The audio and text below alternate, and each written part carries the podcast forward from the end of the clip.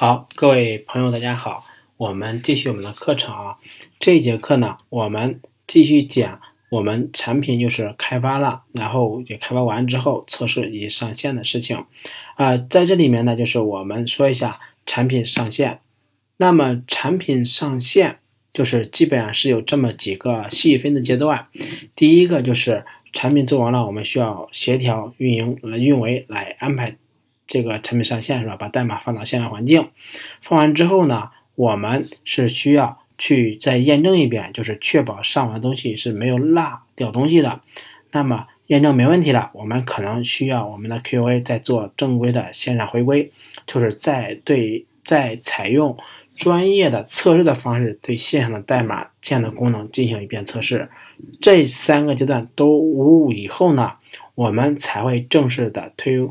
通知业务方，或者是告知我们用户，我们的新功能上线了。这是关于上线这个环节。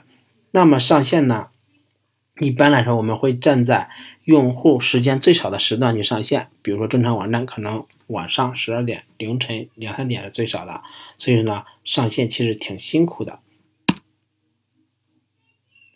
那么上完线之后呢？我们就会做一个算是小的复盘，或者是叫迭代的需求，就是说来勾兑一下，哎，我们已经做的功能已经上线了，是吧？那么在上线这里边呢，我们遗留的哪些，延期的哪些，以及就是说我们这段阶段有提出的新的东西是哪些，以及呢就是说我们可能需要说这些东西需要重新表示要继续的去做。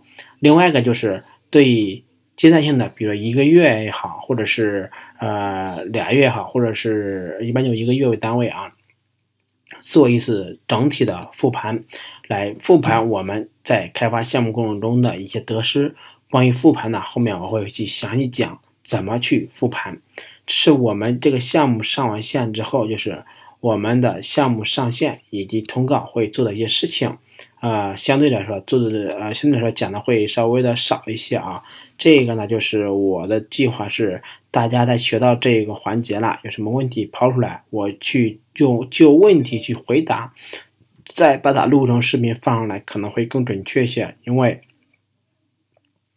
站在一个过来人的经验的角度来看，就是上线这个环节其实是很小很重要的一个环节，但是对于一个陌生人来说，可能这个环节会有很多的好奇的点需要知道。